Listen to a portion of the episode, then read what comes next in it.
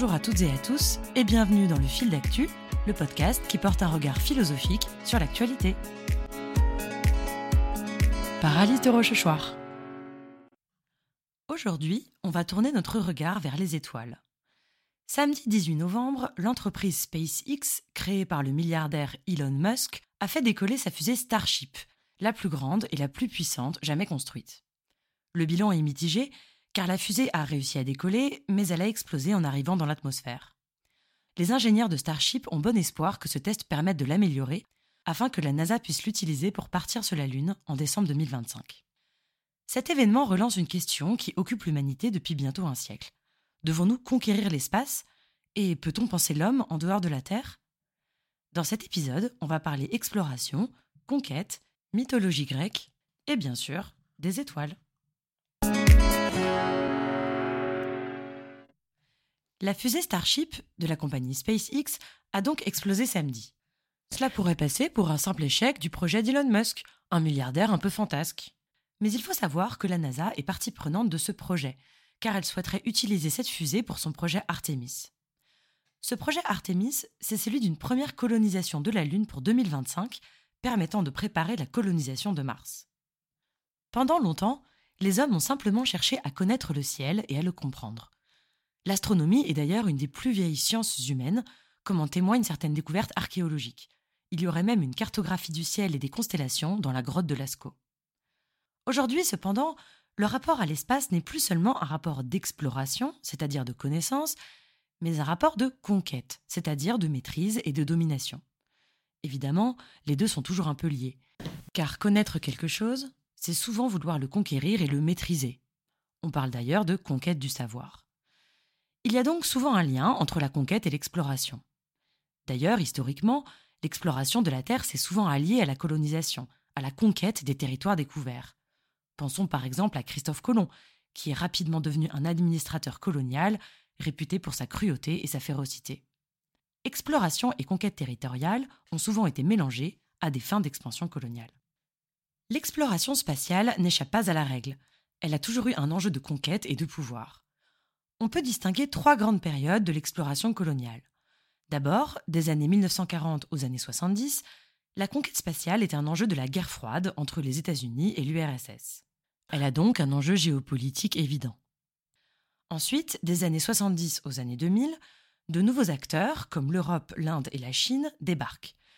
Les enjeux sont alors non seulement géopolitiques, mais également économiques, car l'espace permet de maîtriser les moyens de communication. On peut par exemple penser au GPS Galileo lancé par l'Europe pour contrer les GPS américains. Enfin, troisième période, depuis les années 2000-2010, des acteurs privés entrent dans ce secteur.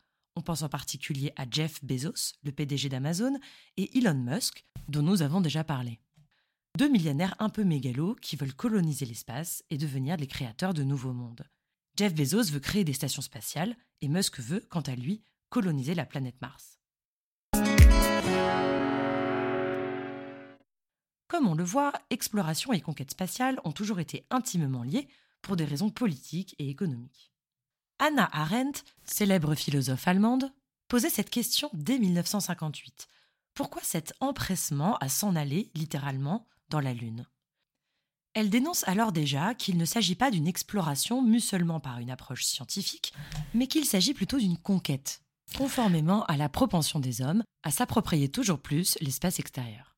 Selon elle, la conquête spatiale est la suite du projet scientifique de la modernité, amorcé par Galilée, qui voulait lire le monde en langage mathématique.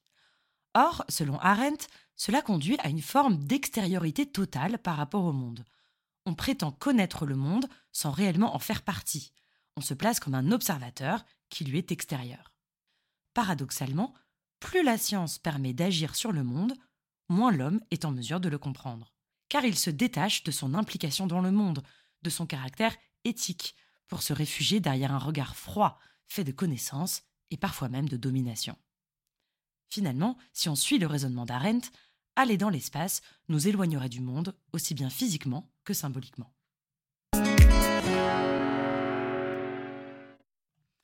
On peut alors se poser la question suivante. Peut-on penser l'homme en dehors de la Terre? Si l'homme colonise l'espace et quitte la Terre, est-il encore un homme? En voulant conquérir l'univers, ne courons-nous pas à notre perte? En réponse à Anna Arendt, Emmanuel Lévinas, un philosophe français, affirme que la conquête spatiale est la conquête de notre humanité. Car en démystifiant l'espace et l'univers, elle nous libère du sacré, de l'ensorceler, et nous permet d'accéder pleinement à notre humanité. Or, notre humanité, selon Lévinas, c'est notre vulnérabilité, notre faiblesse. C'est ce que raconte le mythe de Prométhée. Les hommes, dans ce mythe, n'ont aucune faculté naturelle pour se protéger et survivre, contrairement aux autres espèces qui ont des griffes, des crocs ou encore des fourrures. Alors, Prométhée vole le feu aux dieux pour le donner aux hommes. Symboliquement, il leur donne la technique et l'ingéniosité. Dans ce cadre, la conquête spatiale serait le prolongement de l'homme, le simple développement de sa technique et l'expansion de ses limites. Elle ne serait que la poursuite du projet prométhéen. La nature de l'homme, ce serait de vouloir justement toujours plus de technique. Par la technique, l'humanité ne ferait que grandir. Comme le disait Konstantin Tsiolkovsky, un scientifique russe considéré comme le père de l'astronautique soviétique, la Terre est le berceau de l'humanité. Mais qui voudrait passer sa vie dans un berceau? Attention cependant, il est difficile de maîtriser le feu, et l'homme pourrait bien courir à sa perte. Si le feu était réservé aux dieux, c'est peut-être parce que l'homme n'était pas à la hauteur, et qu'il serait une folie de se prétendre l'égal des dieux.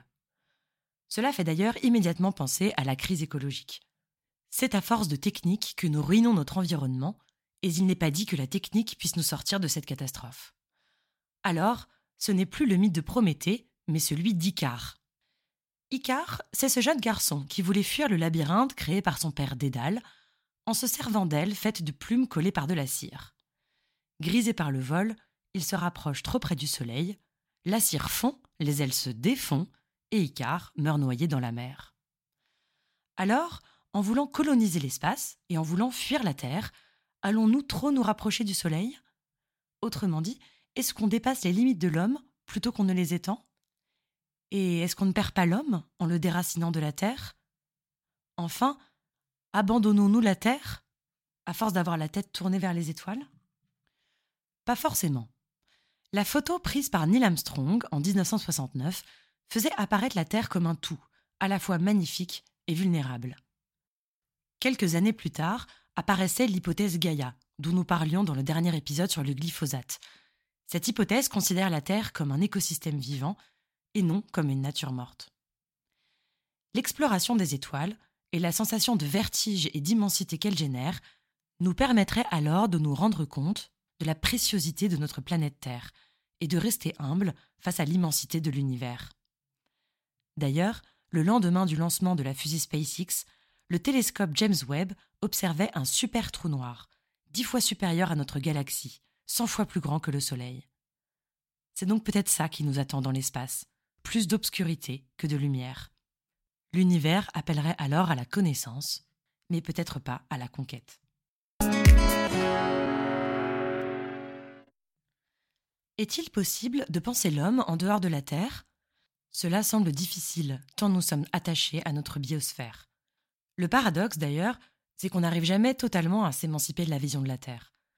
Même Elon Musk, l'humain le moins terrien au monde, veut terraformer Mars, c'est-à-dire la transformer pour la rendre habitable à l'homme, en reconstruisant une atmosphère et des océans.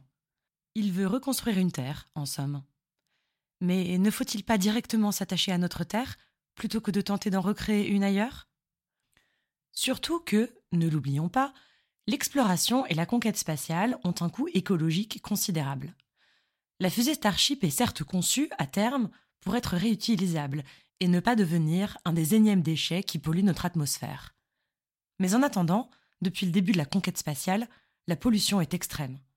On estime qu'il y a 130 millions de débris spatiaux dans l'atmosphère et plus de 200 tonnes de déchets sur la Lune. Et la fusée Starship n'est pas seulement la plus grande jamais construite, c'est aussi la plus polluante. Chaque décollage émet plus de 3000 tonnes de CO2, l'équivalent du bilan carbone annuel moyen de 350 Français. Sans parler des particules polluantes qui retombent sur Terre et dans l'atmosphère à chaque mise à feu. D'aucuns parlent d'un bijou technologique, d'autres d'une bombe écologique. Il est grand temps de prendre soin de notre planète plutôt que de conquérir l'univers. On pourrait alors penser une nouvelle forme d'exploration. Il faudrait explorer la Terre au sens de la redécouvrir et d'en prendre soin, en espérant pour une fois dissocier l'exploration de la conquête. C'est ce que propose le philosophe Baptiste Morisot, qui cherche à penser l'exploration à partir de la diplomatie. L'inexploré, selon lui, ce ne sont plus des terres lointaines, mais des liens entre les vivants. L'inexploré, ce sont les relations, nous dit-il. Il ne s'agit plus du tout d'une nouvelle terre à coloniser par des systèmes productivistes, mais d'une toute autre terre. Autrement dit, il faudrait se remettre à rêver de la Terre plutôt que de se perdre dans les étoiles.